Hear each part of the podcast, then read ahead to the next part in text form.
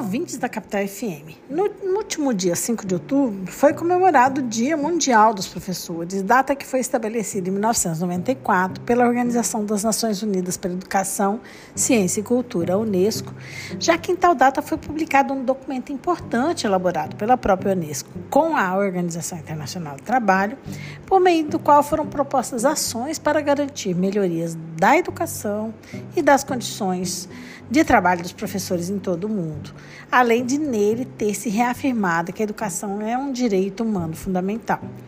Essa data serve para a sociedade refletir a importância da profissão, que tem como papel fundamental a formação de pessoas para a vida, para o exercício até de outras profissões. Em outros países, em alguns países, como é no caso do Brasil, a data já era e continuou a ser celebrada em outro momento, em uma outra época do ano, haja vista que é, já estava ligado a um contexto histórico nacional. No nosso país, como todos sabem, o Dia do Professor é comemorado dia 15 de outubro há mais de 60 anos, quando, por meio de decreto, foi então definido como feriado e dia para celebrar e reconhecer o trabalho desse docente, desse professor. Mas o que a história nos mostra é que a docência foi, em especial nas últimas décadas, está sendo uma das profissões mais desafiadoras e menos almejadas, né, menos almejada por aqueles que acessam o mercado de trabalho. Isso ocorre devido a, um, a diversos desafios enfrentados pela carreira da docência, como a baixa remuneração, a falta de estrutura para o trabalho, a violência nas escolas, e aspectos ligados, inclusive, que afetam a saúde mental dos trabalhadores é, desta, dessa área. No primeiro aspecto, a remuneração dos professores, o Brasil é, ela está, se mostra descompassada quando comparada a outras profissões. Conforme um estudo divulgado pelo movimento Todos pela Educação, um docente com nível superior trabalhando na educação básica chega a receber 30% a menos do que outro profissional de nível superior.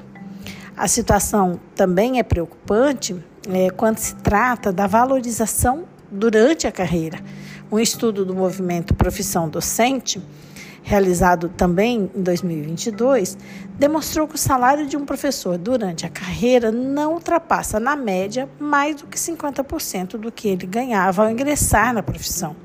o que aponta por uma baixa perspectiva de acréscimos salariais ao longo desse tempo. O fato é que, mesmo havendo um piso salarial definido por lei, o qual foi reajustado para 4.420 no início do ano pelo Ministério da Educação, mesmo existindo um fundo de manutenção e desenvolvimento da educação básica e de valorização dos profissionais que foi criado em 2007, o Fundeb, mesmo sendo previsto na Constituição Federal a obrigatoriedade de aplicação de percentuais de 18% dos, dos impostos por parte da União e 25% por parte dos estados, Distrito Federal e municípios, isso será aplicado na manutenção e desenvolvimento do ensino, valores que são considerados essenciais para promover a maior valorização do docente. Na prática, tem ficado demonstrado que não há uma prioridade no tratamento da educação e de seus profissionais pelos governos. É, por outro lado, né, se formos considerar a, as condições, a estrutura para o trabalho, a docência também enfrenta várias dificuldades.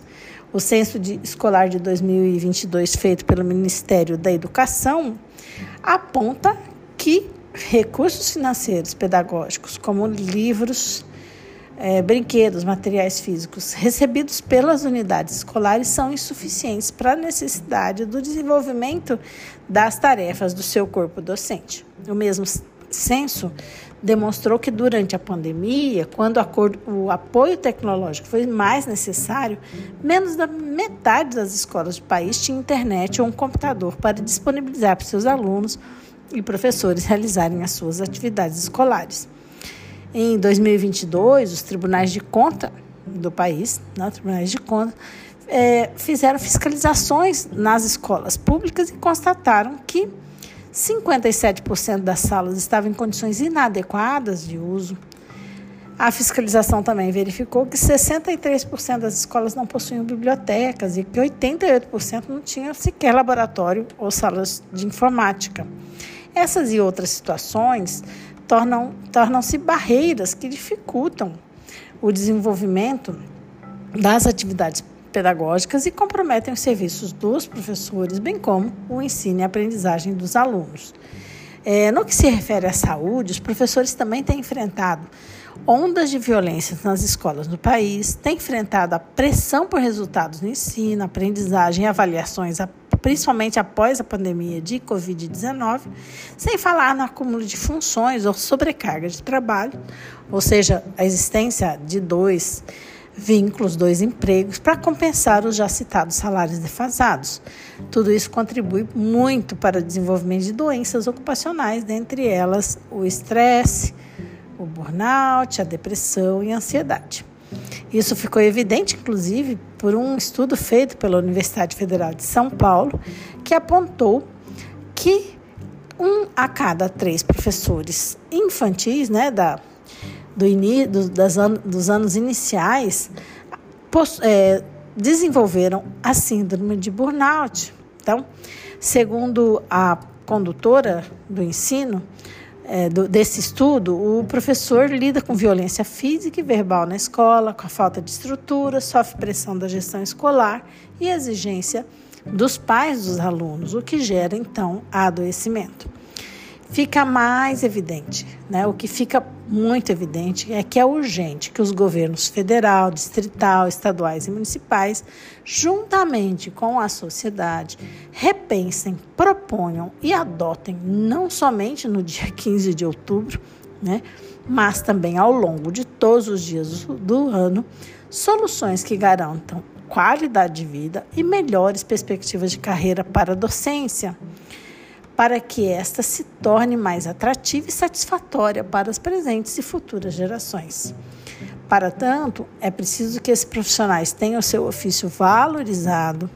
que lhes sejam garantidas condições dignas para o exercício do seu trabalho e que não sejam expostos aos riscos de adoecimento, exercendo dessa forma a mais digna de todas as profissões, que é ser professor.